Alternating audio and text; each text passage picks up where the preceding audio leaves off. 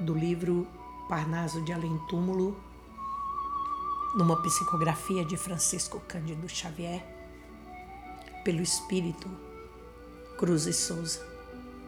Oração aos libertos. Alma embriagada do imortal Falerno, segue cantando no horizonte claro o teu destino esplendoroso e raro, cheio das luzes do porvir eterno.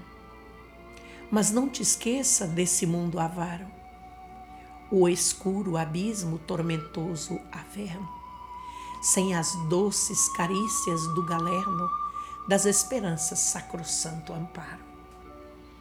Volve os teus olhos ternos compassivos para os pobres espíritos cativos as grilhetas do corpo miserando.